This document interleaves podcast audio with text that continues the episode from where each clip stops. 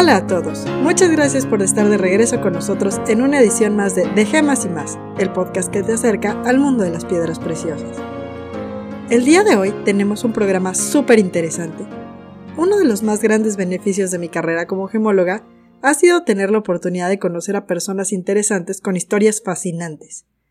Hace ya unos años tuve la fortuna de visitar por primera vez uno de los lugares de producción de gemas más importantes de México, la granja de perlas del Mar de Cortés en Guaymas, Sonora. No sé si lo sepan, pero en México somos productores de las perlas más exclusivas de todo el mundo, y, de acuerdo a algunos de los conocedores, de las más bellas también. Históricamente, las perlas mexicanas han estado entre las más importantes del mundo. En nuestro país, el comercio de perlas se ha llevado a cabo desde la época precolombina, cuando comerciantes mayas y aztecas recorrían los confines de sus imperios para buscar las magníficas perlas del norte como tributo a sus gobernantes y dioses. Durante la conquista de la Nueva España, las perlas locales llamaron de inmediato la atención de los conquistadores, al ser las primeras perlas negras del mundo, completamente distintas a las tradicionales perlas blancas conocidas en Europa hasta ese momento. Fueron varias las expediciones llevadas a cabo para descubrir el mar de perlas, y no fue sino hasta que Hernán Cortés incorporó en una de las expediciones en 1535 que la fuente de esos tesoros fue descubierta. Y es por esto que el Golfo de California se sigue manteniendo con el nombre de Mar de Cortés.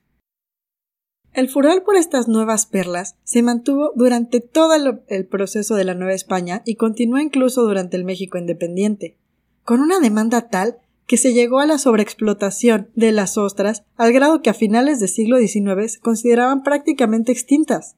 En un esfuerzo por salvarlas, un hombre llamado Gastón Vives desarrolló el primer criadero de ostras perleras del mundo, a comienzos del siglo XX, llegando a tener 10 millones de organismos vivos y mil trabajadores a su cargo.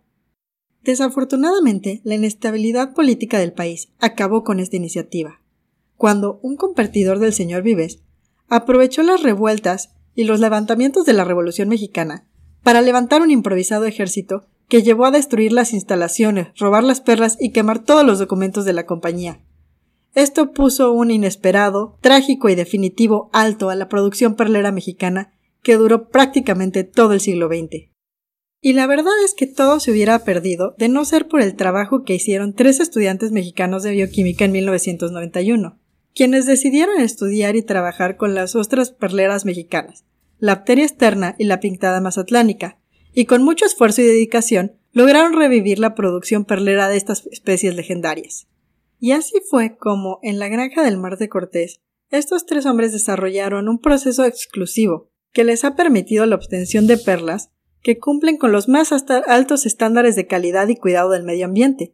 Con ello no solo han logrado el crecimiento, desarrollo y repoblación de las ostras perleras, sino que la producción que de ellas obtienen forma parte de un muy exclusivo grupo de productores a nivel mundial, al adherirse a las iniciativas de comercio justo de gemas y a la producción de perlas sustentables.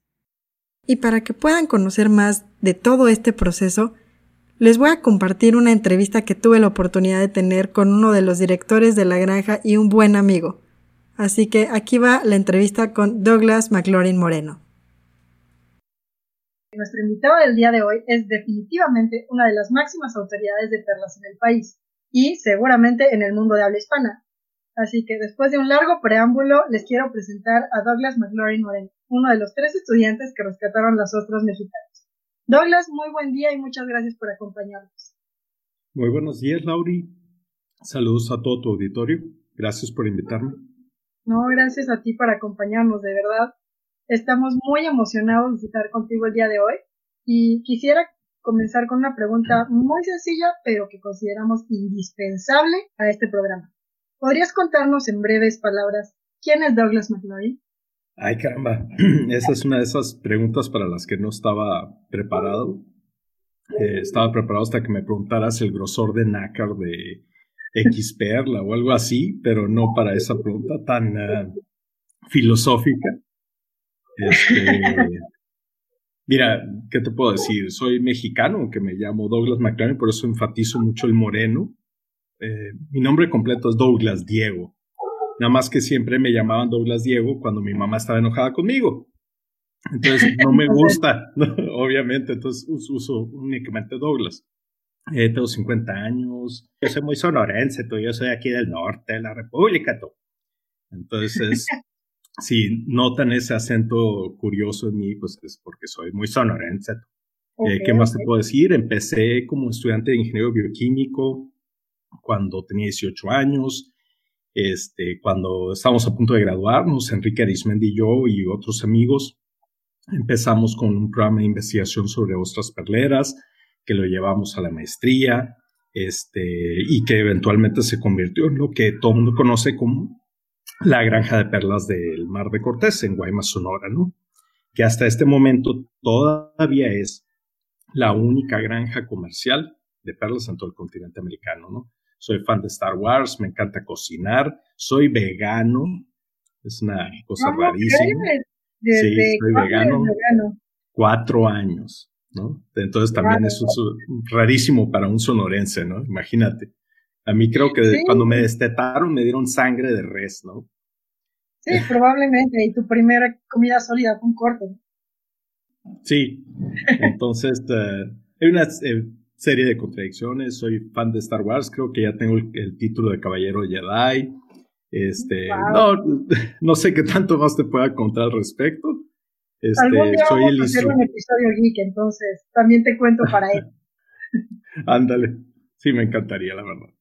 Y pues, uh, ¿qué más? Es que, híjole, eh, soy el instructor del curso de Pearls as One en español, que no sé si les quiero recordar a todos en el auditorio que todavía tenemos becas de 599 dólares para entrar al curso, ¿no? Y que puedan eh, tener una este, validación. Al final le dejamos todos los datos y también en los datos del podcast se van a quedar toda la información para que puedan solicitar su beca eh, Douglas dijo, todavía disponibles, los lugares son limitados, así que si les interesan las perlas, les puedo prometer que es una oportunidad única. Yo ya tomé el curso y es una cosa impresionante el mundo que se puede aprender. Y fuiste muy buena alumna. sí, un poco lenta, pero, pero creo que eso algo Perfecto, pues creo, creo que eso es todo, no, no, no sé, eh, de, a manera, de grosso modo, pues eh, creo que, ah, pues tengo cuatro hijos, una de mis hijas es autista, este, tengo un par de gemelas que, son adolescentes ahorita y están en la casa, imagínate, Dios mío. Dios santo, eso es un reto para el coronavirus y ninguna otra cosa más. ya con eso. Sí, yo creo que ya con eso. ¿Y todos tus hijos comparten tu pasión por las perlas o están en la fase de lo que papá quiere, nosotros vamos al otro extremo? Exactamente, más o menos así estamos, ¿no? Pero eh, no importa. Yo la verdad, mi papá era ganadero, imagínate, entonces yo no, tengo nada que ver con, con eso. Bueno, uno tiene una granja de vacas, otro tiene una granja de ostras, algo por ahí. Parecido. bueno, oye, y quería preguntarte, ¿Cómo fue que, digo, estudiando bioquímica, habiendo tantas cosas que se pueden estudiar y tantas tangentes que puede tener esta rama, ¿cómo fue que pensaron en un proyecto de acuacultura, particularmente un proyecto de ostras perleras? Mira, eh, estábamos llevando un curso que se llamaba cultivo de moluscos, de moluscos en general, iba a decir bivalvos, pero no. Y ahí nos estaban enseñando cómo cultivar ostiones, mejillones, algunas almejas que son lo tradicional en el cultivo, ¿no? Pero resulta que eh, teníamos que hacer un proyecto final de, era un, proyecto en papel, de una investigación de una especie. Y uno de los compañeros del eh, curso, su nombre es Mauricio Atul Tawilan, muy buen amigo de, de Ciudad de México, de Xochimilco. Saludos, Mauricio. Espero que escuche el podcast. Y él dijo, oigan, ¿qué tal si lo hacemos de, de animales de productores de perlas? Eh, mejillones o ostras. Y entonces acumulamos información, la leímos, la repasamos y de repente fue en ese momento que yo sentí algo que me jalaba. O sea, simplemente dije, qué increíble, es un animal y está produciendo eh, una gema. Yo no sabía nada de perlas en ese entonces, realmente no me interesaban las, nada, ningún tipo de gema, y, y, me fascinó. Y luego cuando empiezas a leer la historia, vi un artículo que encontramos en una revista que se llama Acuapesca, que creo que ya no, ya no sale, no está editada, que se llamaba ¿Volverá la madreperla a México? Y haz de cuenta que como volverán las oscuras golondrinas, volverán. Entonces lo empiezas a leer y dices, ¿cómo es posible lo que pasó en México? tuvimos una pesquería de las más importantes del planeta Tierra, uno, con las perlas más bellas del planeta Tierra. Después, la primer granja de perlas del mundo. Y, y, aquí hablando sobre Mikimoto, por ejemplo, Mikimoto cuando tuvo su primer granja, tenía dos empleados, él y su esposa, y tenía 10 mil ostras. Es todo, ¿no? Y el señor eh, Gastón Vives, por ejemplo, tenía casi eh, 10 millones de ostras y mil empleados. Entonces, es una diferencia mínima, ¿no? Claro, mínima, pequeñita.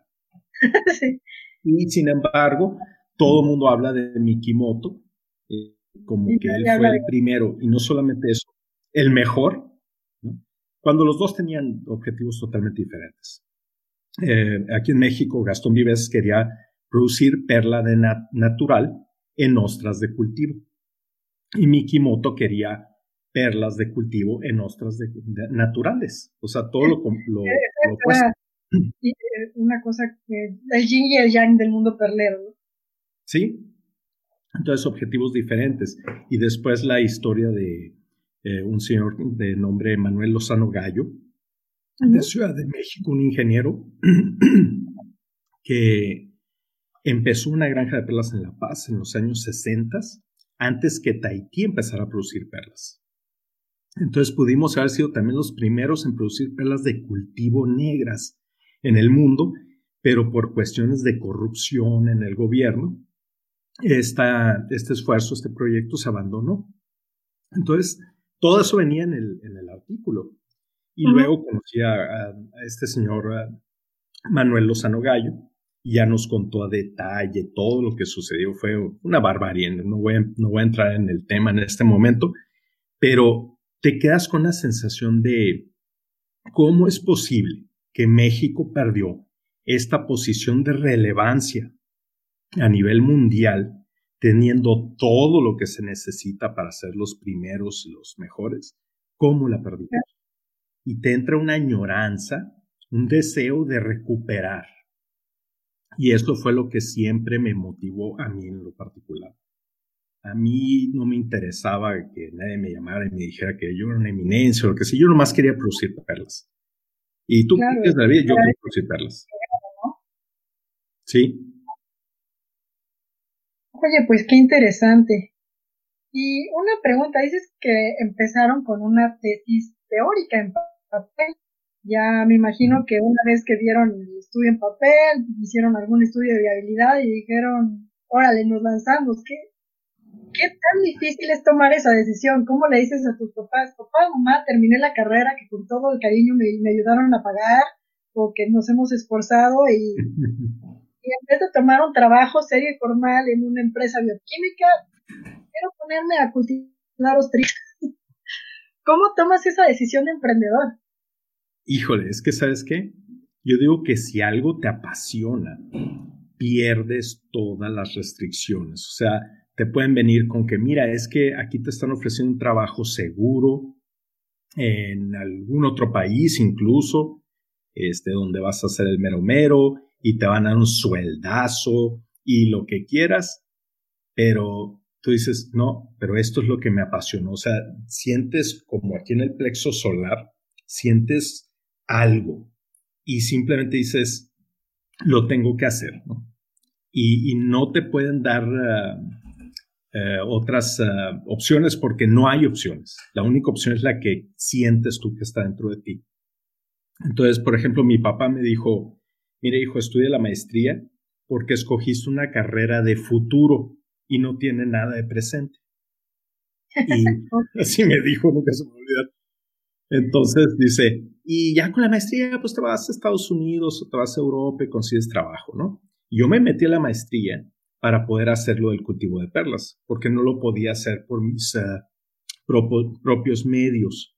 Y en la maestría te dan, eh, pues teníamos laboratorios, maestros, asesores, teníamos eh, muchas bendiciones realmente, ¿no? Y fue gracias a que el TEC de Monterrey, Campus Guaymas, nos dio las maestrías, perdón, las becas para la maestría, que pudimos Enrique y Arismendi y yo empezar con el proceso de cultivo de, e investigación primero de, las ostras, ¿no? Claro. Sí, pues es que es súper interesante, ¿no? El, camino y, y como dices, encontrar los medios, encontrar una universidad que te apoya y que no solo te apoya, sino cree en los mexicanos y cree en los proyectos mexicanos, eso pues es invaluable. Y bueno, otra pregunta que me sobre la granja de perlas es, ok, ya tienes la viabilidad, ya tienes todo, pero hay, por ejemplo, restricciones, ¿no? Una, una mina tradicional de piedra sé que, por ejemplo, necesitan un montón de licencias y concesiones para operar. ¿Cuál es el equivalente a esto en un mundo de gemas orgánicas? Me imagino que tienen que ver con la zagarpa o con, no sé. Sí, sí, efectivamente hay, hay muchísimas cosas que hay que salvar, ¿no? En el momento que empezamos nosotros con la granja experimental teníamos una suerte, éramos parte de la universidad y en general a las universidades que así lo solicitan, creo, el estatus como de investigación en um, agrícola, marina, lo que sea, al, al, TEC de Monterrey Campus Guaymas se le dio el permiso para investigar lo que quisiera eh, en especies en un área determinada de mar, que es la que está frente al campus, donde actualmente se encuentra la granja ¿no? de perlas. Entonces, no teníamos que hacer nada, nos pusimos a trabajar y para, y te voy a ser franco, a mí no me importaba si salía o no salía económicamente, eso no me interesaba. Yo nomás quería producir perlas. Eso nos empezamos a preocupar tiempo después pues sí, definitivamente aquí habla de que eres, un apasionado de, estos animales y de, de, su, por así decirlo, trabajo, de, del producto de sus vidas, ¿no? Y eso, eso es interesante, como dices, y creo que una clave del éxito para cualquier emprendedor que nos esté oyendo es el dinero no es la primera motivación, es que tengas algo que verdaderamente te apasiona y te apasiona tanto que puedes comunicarlo, ¿no? Y de hecho, si no mal recuerdo, de la primera vez que, te conocí hace unos años, que cuando visité la, granja, nos comentaste que después de su trabajo ya se han ido repoblando naturalmente fuera de, la granja estos, estos eh, organismos. ¿Nos quieres platicar un poquito más de esto? Sí, mira, una granja de perlas o de cualquier tipo de animal, ¿no? En el mar como estos animales se reproducen externamente, ¿no? El macho libera espermas, la hembra óvulos, se van al mar, se mezclan y se fertilizan los óvulos y se forman las larvitas y las larvitas se ponen a nadar. Las larvitas pueden nadar hasta 100 kilómetros, a veces más, a veces menos. Depende de las corrientes marinas. Entonces, eh, aquí el asunto es que una hembra de ostra puede producir millones de huevos. 300 millones de huevos, por decir. Y de esos, mm, tal vez unos 300 sobrevivan. Entonces, eh, antes, cuando el mar de Cortés estaba repleto de ostras, cuando llegaron los españoles decían que los bancos de ostras medían legua tras legua. Eso quiere decir que allá hasta donde ves, allá debería estar la Cheyenne, no, no está la Cheyenne, está más para allá, ¿no? Entonces, eh, llegamos nosotros a, a, a ahí en Guaymas, donde está la granja, y había menos de 100 ostras en toda la bahía, una bahía muy grande, bonita, tú la conoces. Sí, y, hermosa. ostras. Sí, y entonces no se podían reproducir las ostras porque para que el esperma y el óvulo se encuentren, se enamoren y hagan lo que tienen que hacer, este, las distancias eran insalvables.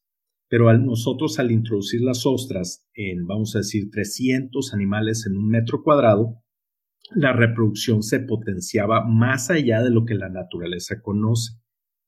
Entonces estaban saliendo miles de millones de ostras de nuestra granja al mar y viajando pues, esos 100 kilómetros, por decir. Y llegaban a otro lugar y lo colonizaron. Entonces, hace unos años nos llamaron del, ah, del ah, Departamento de Pesca de aquí de Guaymas, unos investigadores que conocemos, nos dicen es que encontramos algo, bueno, unos pescadores encontraron algo que no sabemos cómo describir y tiene que ver con la ostra con chanácar que ustedes producen. Y nos enseñaron las fotos y las vimos y esto es un banco de ostras, un banco natural de ostras. Dice, sí, es que mide 21 kilómetros de largo. 21 kilómetros de largo. O sea, tenía millones de organismos. ¿Y cómo lo explican? Y yo, mira, si tuviera trazadores eh, genéticos para agarrar y ponerle a mis ostras, y de esa manera, haz de cuenta que pones un trazador genético, es un marker eh, radioactivo que no daña la ostra, por supuesto, se mete en su DNA y ahí se pega.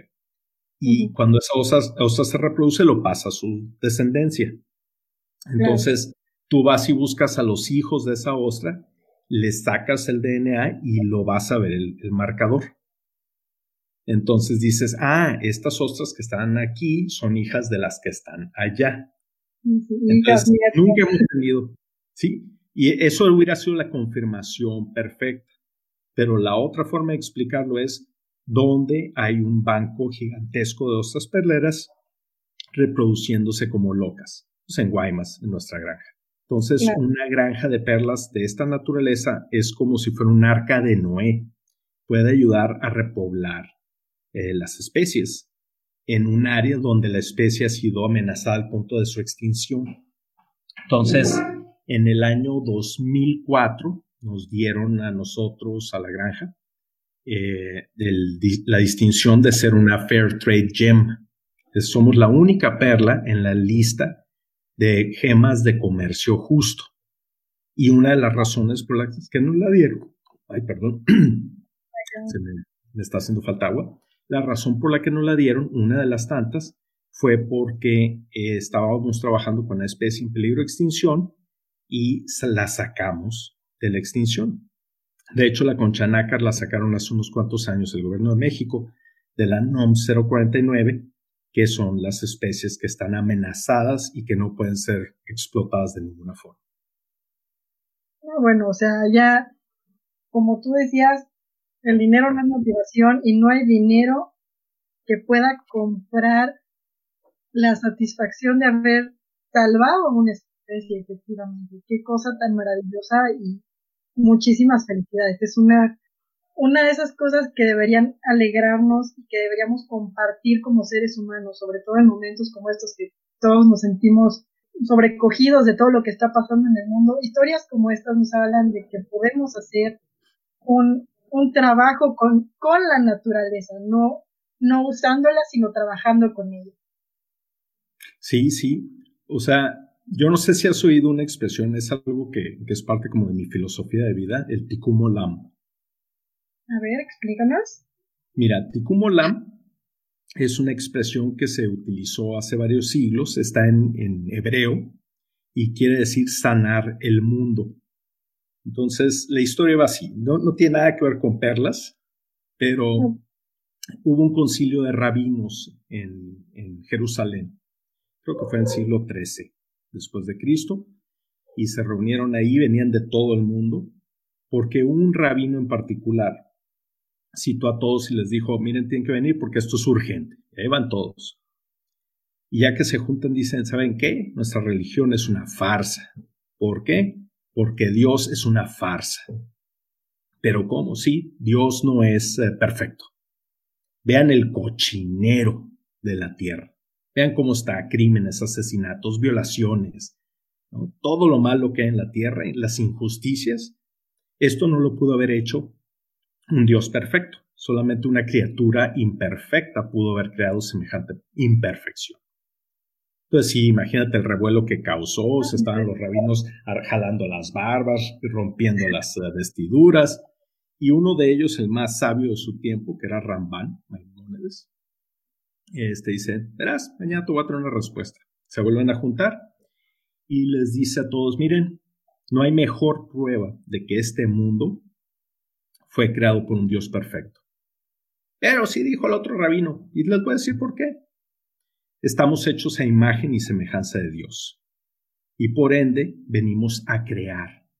Si Dios nos hubiera entregado un mundo perfecto, donde no hay nada que hacer, ahí hubiéramos languidecido. De otra forma, nos dio un mundo lleno de retos y problemas, y es nuestra obligación sanar el mundo. Donde tú veas que hay violencia, encontrar la forma de llevar amor. Donde tú veas un bosque talado, empezar a sembrar nuevamente. Esa es la filosofía del Tikkun Nosotros, cada quien en nuestra trinchera, hagas lo que hagas, no importa lo que estés haciendo, puedes hacer sanación del mundo. Puedes eh, alimentar a los eh, hambrientos, sanar a los heridos, darle amor a, las personas que les falta, cuidar un perrito de la calle, o sea, es infinito. Y yo creo realmente que eso es lo que, lo que tenemos que hacer. Y fue una manera de hacer un ticumulam, desde mi punto de vista. Oye, qué hermosa filosofía, de verdad. Es una una cosa maravillosa y es algo que todos deberíamos tratar de implementar en nuestras vidas, ¿no? O sea, darnos cuenta que podemos, podemos hacer la diferencia en, si nos enfocamos en sanar y en trabajar para mejorar nuestro, nuestro ambiente en donde sea que estamos. No tenemos que ser ni Carlos Slim, ni Bill Gates, ni tener todos los millones. Solamente tenemos que trabajar con amor hacia lo que nos rodea y en pequeña escala y eso tiene un impacto impresionante. Qué, qué filosofía tan más hermosa. Pero bueno, hablemos un poquito de unas cosas técnicas de perlas. Eh, ¿Podrías contarnos cuál es la principal diferencia entre una perla natural y una cultivada? Y, y cómo es que puede que muchas personas se conflictúen, ¿no? ¿Cómo, ¿Cómo puede ser que estés explotando a estas pobres ostrillas? Cuéntanos un poquito de, esta parte. Mira, yo nunca he visto como una explotación de las ostras, ¿no? En el caso de la producción de perlas, porque si lo haces de manera sustentable, que también somos una de las cinco granjas sustentables de perlas en el planeta Tierra. Hay más de 10.000 granjas, cinco son sustentables, ¿ok? Entonces, ¿por qué te dan esto? Porque no estás destruyendo el medio ambiente, porque estás ayudando a la recuperación de una especie de ostra, porque evitas la contaminación, haces reparación ambiental, etcétera, ¿no?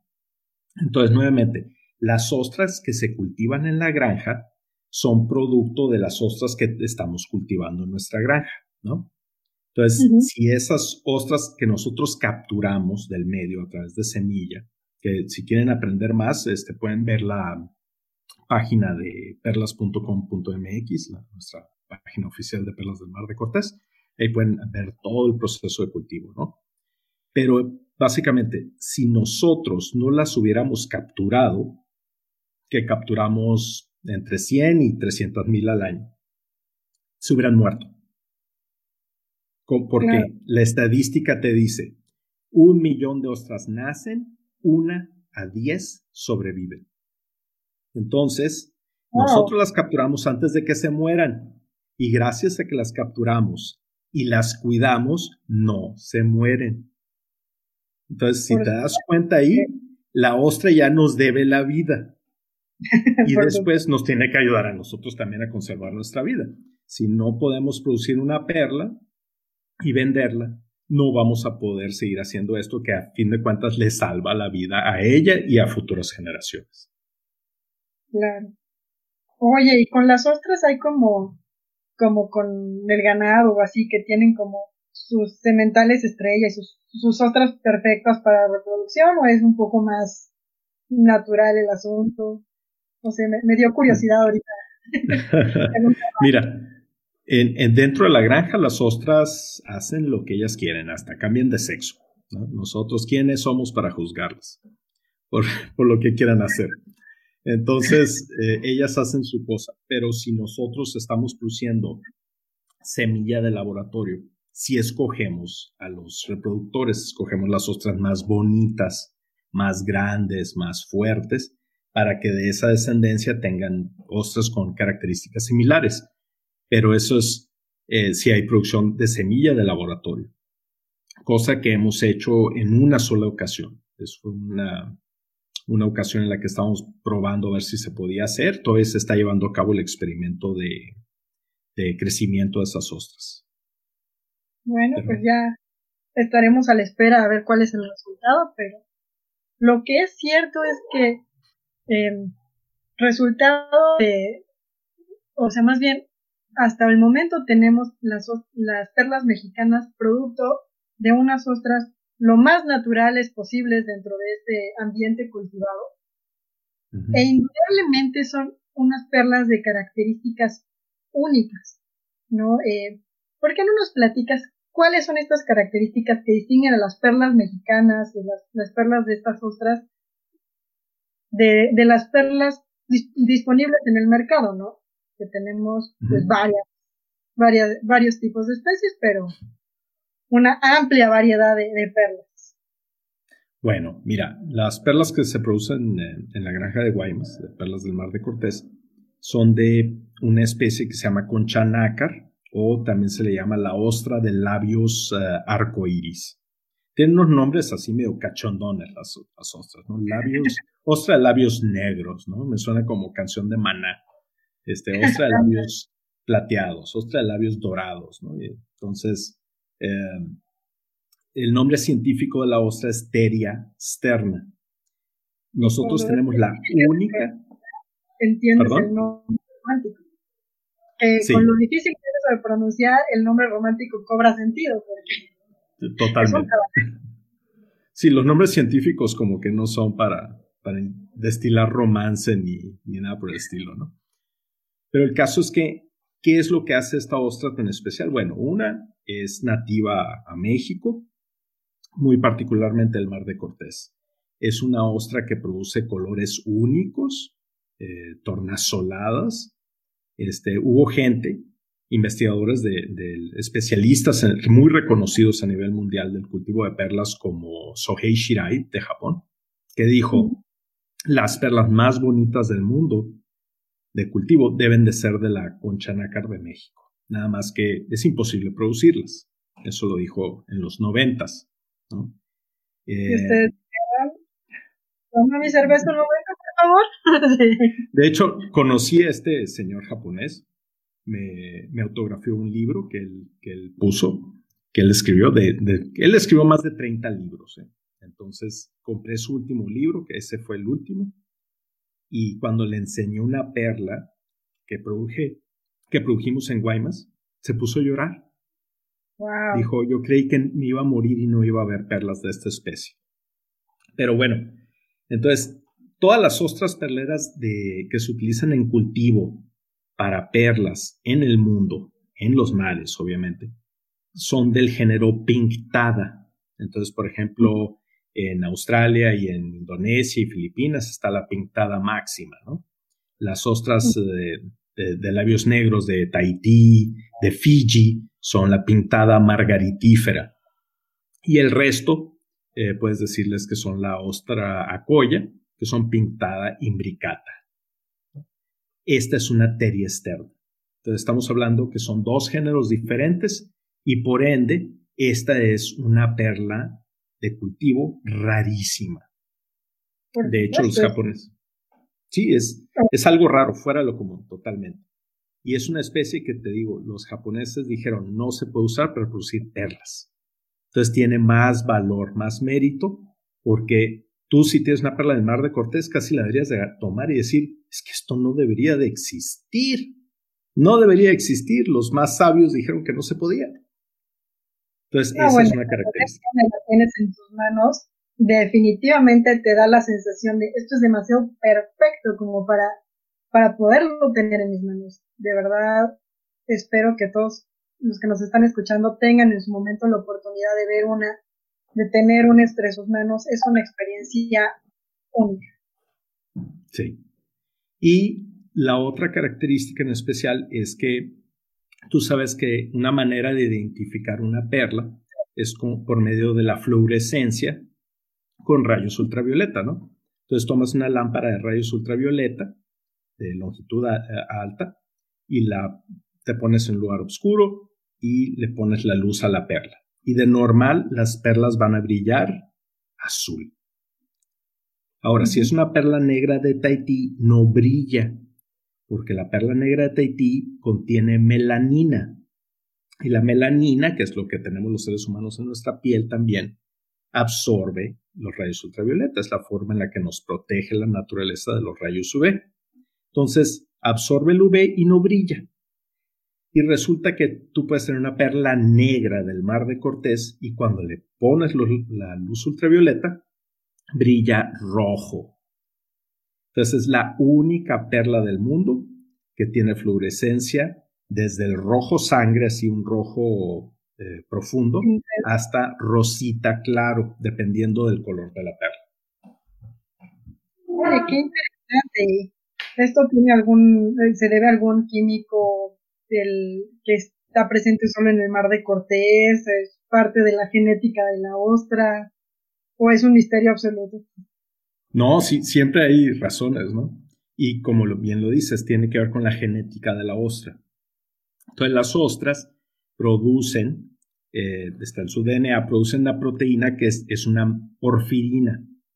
¿Qué es una porfirina? Es una proteína, ¿no?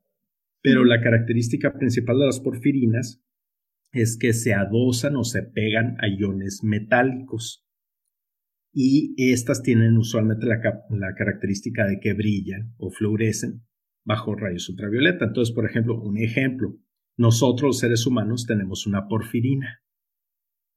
¿Sabes cuál es? la hemoglobina. La hemoglobina, oh. nuestra sangre. Entonces, si has visto los programas esos de televisión de detectives como CIS y que ves que llegan a una habitación y todo se ve limpio, ¿no? Y ponen las luces Ajá, y sacan la luz negra, que es una lámpara de rayos ultravioleta, y se ven unas manchas, aquí hubo sangre, o cosas peores, ¿no? Hasta semen. Pero el caso es que aquí hubo eh, algo, ¿no? Y es porque están identificando estas porfirinas. Oye, qué interesante, de verdad. Definitivamente. Este, no, literalmente me acabas de dejar con la, con realmente nada es una cosa única. Además, otro dato interesante es lo que comentaste, de que otras perlas negras en el mundo tienen melamina y melanina. Eso es lo que da este, estas tonalidades oscuras. Sin embargo, las otras no lo tienen. Y las perlas del Mar de Cortés son únicas en que, a pesar de no tener esto, tienen estos colores tan intensos entonces, esto es un fenómeno único, ¿no es así? Sí, totalmente, ¿no? Es, es, otra química diferente, por eso es una perla diferente.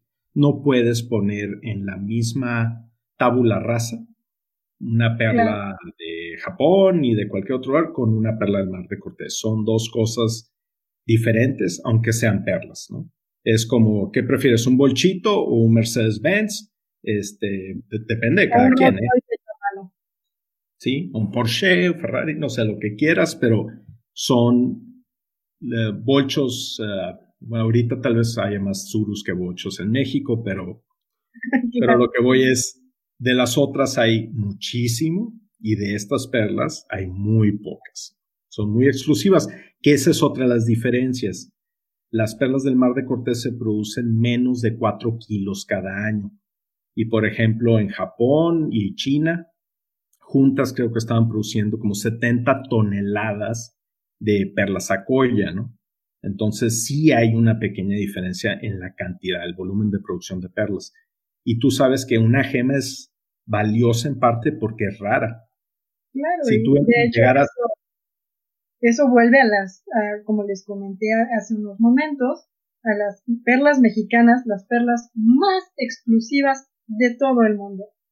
Como nos acaba de comentar Douglas, producen 4 kilos al año, más o menos eso debe andar entre unas 4 o 5 mil perlas, si no me equivoco. Sí, 4 mil perlas. Si, si nos ponemos en, en proporción contra los 70 mil toneladas, estamos hablando de millones, si no es que billones de perlas de otros tipos. Entonces, no solo tenemos unas perlas de una, una ostra que no debería estar produciendo perlas, con unos colores extraordinarios, sino que es un tema único. Tener una perla de mar de Cortés quiere decir que eres un verdadero conocedor de las perlas.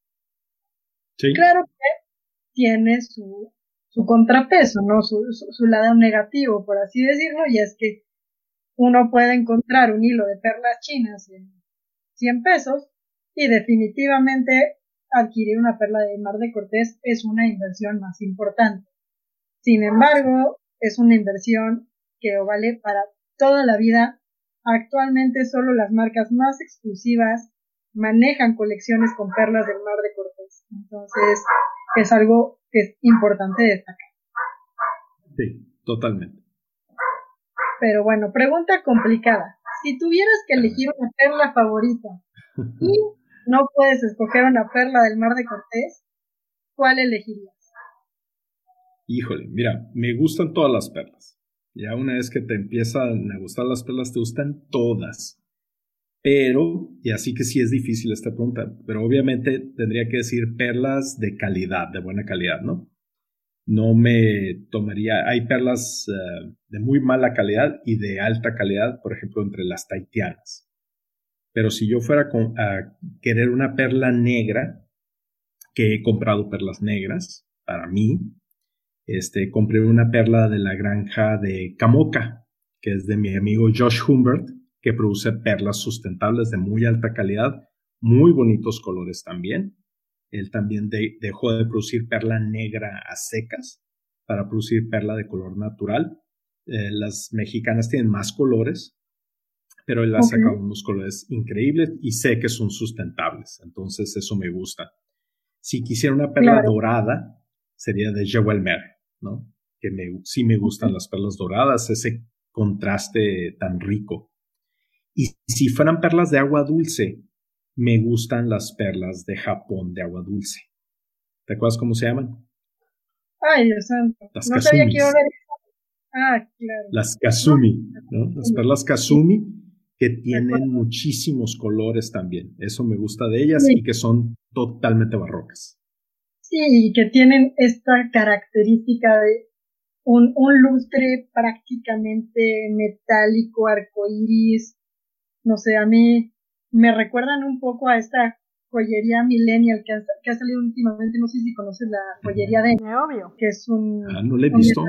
es un metal muy poco común que se maneja los colores se los dan con unos procesos de como electrólisis y dependiendo de la onda en la que están vibrando la electricidad, cambian los colores de un metal que naturalmente es plateado sin mucha vida a unos colores metálicos intensísimos. Vaya, es, es una cosa extraordinaria y me recuerdan mucho estas Kazumis a este brillo. Sería una combinación muy millennial y muy interesante. Sí, Suena interesante, los voy a buscar. Sí, ahí luego, si encuentro algo, te, te mando los artículos. Yo quiero experimentar, pero en estos momentos, bueno, creo que tendré que esperar a que se abran los mercados nuevamente. Sí, totalmente. Ahora, ya que nos hablaste un poquito de las diferentes calidades de las perlas y que dentro de cada categoría hay calidad, tenemos perlas de agua dulce, que perla de agua dulce no es sinónimo de perla de mala calidad, que mucha gente puede tener esta, esta mala concepción. Lo que tenemos es que tenemos una abundancia de perlas de, calidad baja. ¿no? Lo que yo comenté en mi podcast pasado, que yo antes de, de conocer a, cuando era una completa ignorante de perlas, no me gustaban porque estaba acostumbrada a las perlas extremadamente baratas que ves en todos lados y que honestamente no tienen vida. Entonces, ¿cómo le recomendarías a nuestra audiencia que, que puede evaluar una perla para tener mejor calidad? Mira, para mí siempre se trata del color de la perla. Si una perla tiene sobretonos, eso es lo que le da la característica principal a la perla. La perla debe de tener su famoso oriente, que es, ah, ya ves que se describe muchas veces como una tenue coloración que flota por encima del color principal. No me gustan esas descripciones porque se me hacen muy sosas.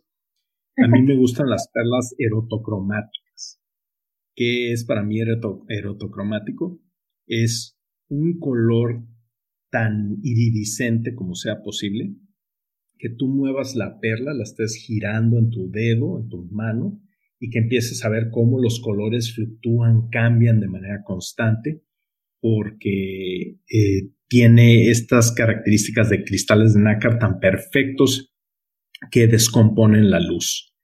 Entonces, un cristal de nácar eh, que no está compacto, que no tiene su forma hexagonal perfecta, sino que es más bien amorfo, la perla se ve blanco lechosa o si es negra se ve negra, eh, como decía mi abuelo Douglas, decía negro, como el alma de un político, que, eh, no, tiene, no tiene esos otros colores, ¿no? Entonces, la característica de la perla es que no es de un solo color, o eso es una perla que no te gusta, que no es la más deseable.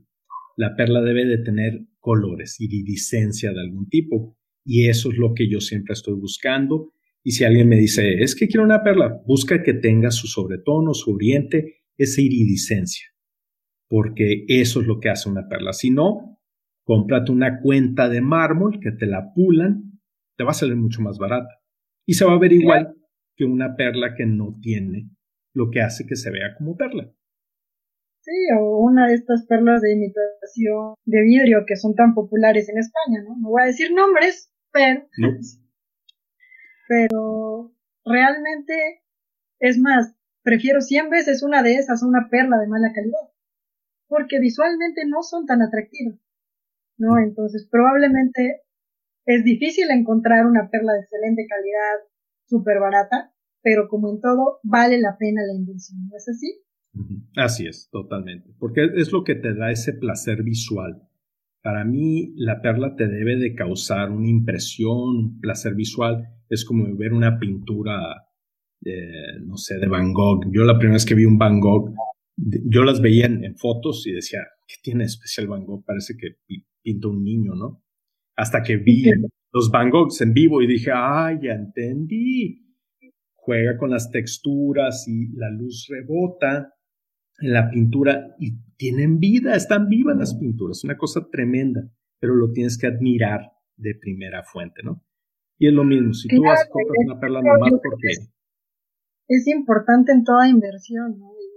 ahorita que dices eso es como, pienso en todas las personas que compran solamente por la foto que ven en una pantalla de una tienda, de una página de subastas, y yo digo, bueno, si estás comprando algo y estás gastando un dólar, está bien, pero si ya vas a gastar en serio, tienes que tenerla en tus manos y ver por qué estás pagando lo que estás pagando.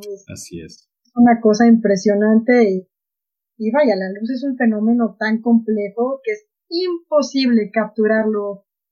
O sea, todavía no conozco un fotógrafo que capture la esencia de, un, de una gema excepcional. Sí, eh, y es que la foto es estática. Exacto. La foto es estática. ¿no? Es un momento y es, es como la foto de una pintura Van Gogh, ¿no? La noche estrellada.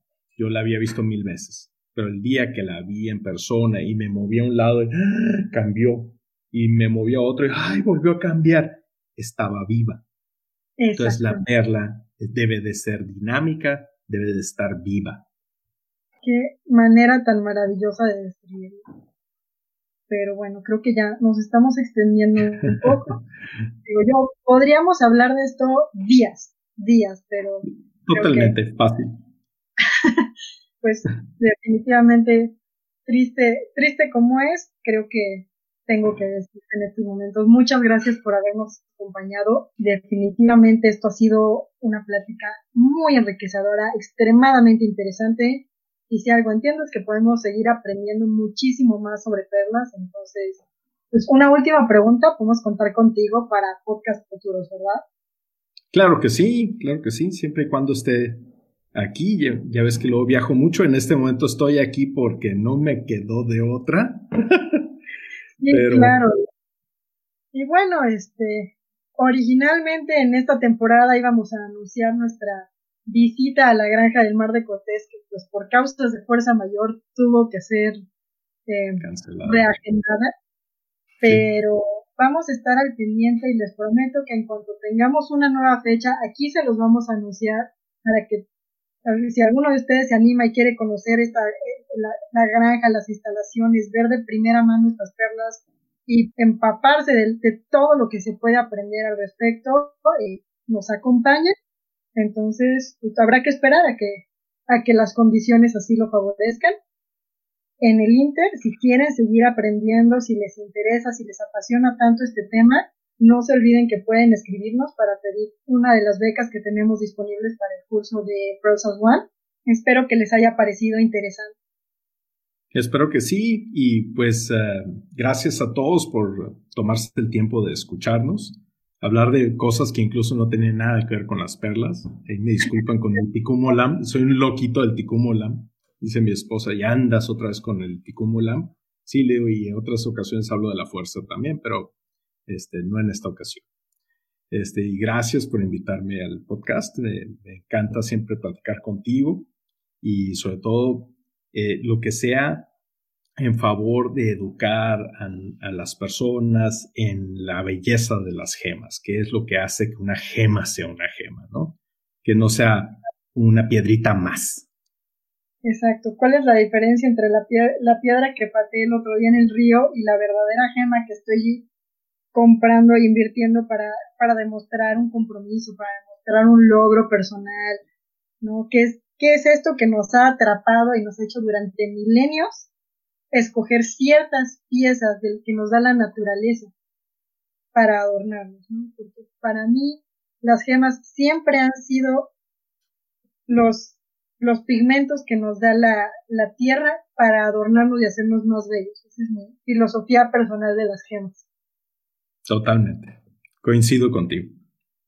Pues muchas gracias y se, seguimos platicando mucho más en, en un podcast futuro. Claro que sí. Mil gracias y que estén todos bien. Consérvense saludables. Y por favor todos en casa y pacientes que esto va a salir eventualmente. Así es. Bye. Bye bye.